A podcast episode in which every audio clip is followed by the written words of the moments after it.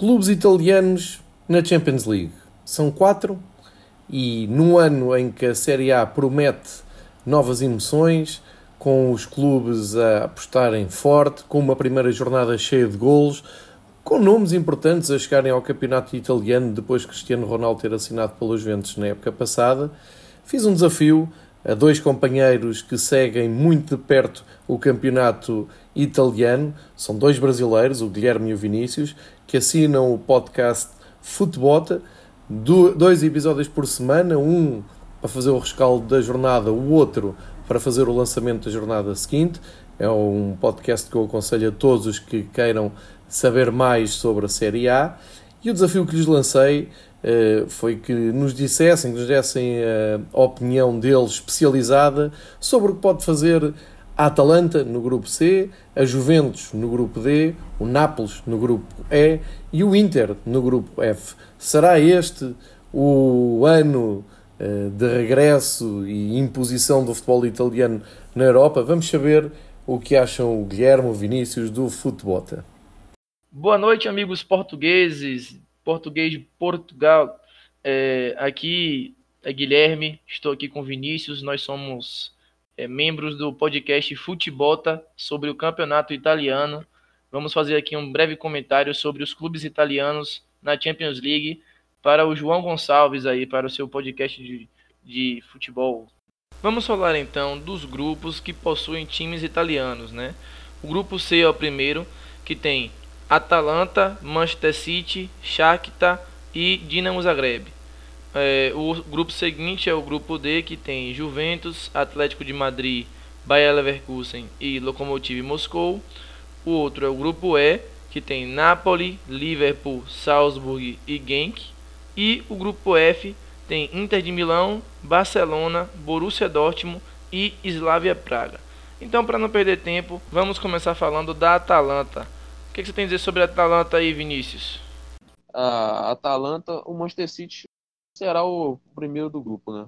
É, só se acontecer algum, algum desastre. É, e a Atalanta, na minha opinião, poderá buscar essa segunda posição aí. O Shakhtar não tá aquele mesmo Shakhtar que temporadas atrás da Champions é, mostrou a força, perdeu os brasileiros, perdeu o técnico, Paulo Fonseca, que foi para a Roma, né?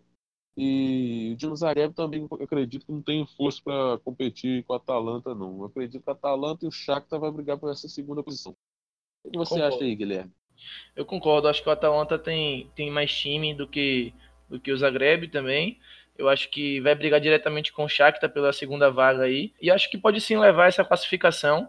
A Atalanta tem um time bem consistente, já joga, já tem um time que joga junto há algum tempo. É, o Giampiero Gasperini é o treinador que, que sabe o que faz com seu elenco, tem um, um esquema de jogo, um estilo de jogo consolidado. Então acho que a Atalanta pode sim brigar facilmente aí por essa segunda vaga com o Shakhtar. O outro grupo, é, vamos falar da, da Inter de Milão no grupo da morte. A Inter, a Inter caiu no grupo do Barcelona é, e do Borussia Dortmund, né? Eu acho que e o Slavia Praga que tá lá como, como coadjuvante, né? Tá lá só como figurante eu acho que a, a, o Barcelona tem mais time do que, do que os outros três integrantes do grupo. Acho que o Barcelona passa em primeiro, ainda mais que tem Messi, é, já tem, um, tem o Soares, pode ter uma chegada de um jogador como o Neymar aí. Mesmo que não chegue ainda, o elenco é superior. Na segunda posição, acho que o Borussia briga com a Inter de Milão, né? E o Borussia é um time também que é bem assentado, é um time que tem um elenco muito forte. É, a gente vê que Jadon Sancho cada vez mais evolui e mostra a evolução. Mas a Inter também tem coisas boas a mostrar, porque Antônio Conte vem se destacando né, na, na campeonato italiano, né, apesar de que só jogou uma rodada, jogou muito bem, mostrou um futebol bonito, fez 4 a 0 no, no Leite, tem contratações grandes como Lukaku, agora Sanches. Acho que a Inter também pode brigar por essa vaga diretamente aí com o Dortmund e eu acho que pode levar melhor. O que, é que você acha, Vinícius? Sim, a, a Inter fez um grande mercado, é surpreendente na minha opinião, mas é, trouxe o Conte para para completar. Lukaku para o ataque, o Alex Sanches que você disse. Então, o time da Inter está muito, tá muito encaixado e mostrou essa primeira rodada que parece estar jogando há muito tempo junto. A primeira impressão foi muito boa e acredito, como você disse, que vai brigar aí com o Dortmund pela essa segunda vaga aí. Tem Sim. time para brigar, tem time até para classificar. Além das grandes contratações, a, o Sense chegou muito bem, né? É, como você falou aí, parece que já jogam junto já tem muito tempo e começaram a jogar agora, né? Então acho que a Sim, Inter. Não sei se, se os amigos portugueses é, tiveram oportunidade de ver o, o jogo é, Inter de Milão 4, Leite 0. O Senso e o Brozovic jogaram, comandaram o meio campo, parecia que jogaram, jogavam duas, três temporadas juntos. Se entenderam muito bem, como o Guilherme citou. Pois é. Eu acho que acho que quem quiser ver um pouquinho um aperitivo nesse final de semana tem Cagliari e Inter de Milão, né? Ah, vamos vamos seguir aqui com, com as pautas e com os times. É, o próximo que a gente vai comentar é o Napoli, né? O Napoli ficou no grupo no qual é o grupo do Napoli mesmo, Vinícius? O grupo do Napoli é com o Liverpool, o Genk e o Salzburg. Então, você acha que o Napoli vai ter dificuldade nesse grupo aí para se classificar? Eu acredito que o Napoli é, não está reclamando desse grupo, não. Caiu o Liverpool, vai tentar ali tirar o, essa primeira posição do Liverpool, que hoje eu acredito ainda que o Liverpool é superior, até pelaquela base campeão, atual campeão da Champions, né, Guilherme? Então, é, o Liverpool está à frente ainda do, do Napoli. Mas o Napoli não terá dificuldade em classificar, não. É mais time que o Genk e mais time que o Salzburg.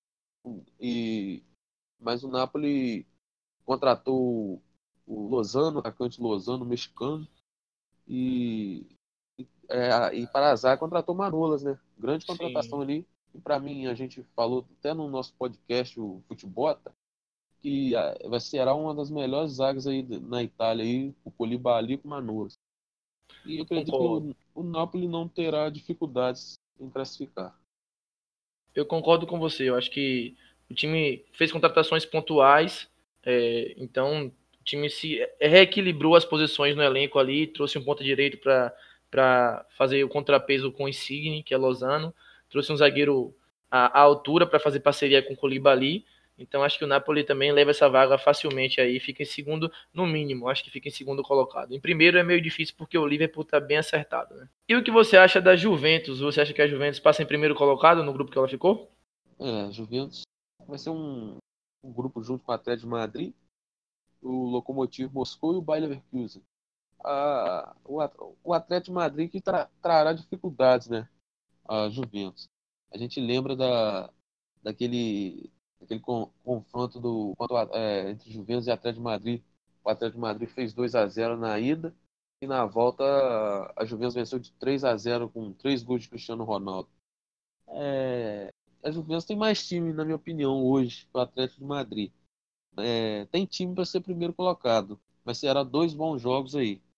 Eu concordo com você. Eu acho que a, a Juventus tem time para ser primeiro colocado, tem um elenco para isso. Tem um dos melhores jogadores do mundo, que é Cristiano Ronaldo, né? O português Cristiano Ronaldo. Eu acho que a Juventus pode encontrar algum empecilho ali na, Inter na Atlético de Madrid, no Atlético de Madrid, que é um time já bem assentado. É, o Leverkusen também é um time que é um pouco ajeitado lá na, na, na Alemanha, né? É um time que tá na meio de tabela para cima ali, conseguiu se classificar no passado para a Champions League. É, quem quiser ouvir mais sobre futebol alemão, fazer o jabazinho aqui, ouviu o Alemania, que também é um podcast da gente lá. Então, a Juventus tem sim time para se classificar, então leve levar a primeira vaga aí. Ok. Faltou nenhum, né, Vinícius? Tudo tranquilo aí, né? Falamos dos quatro representantes da Itália.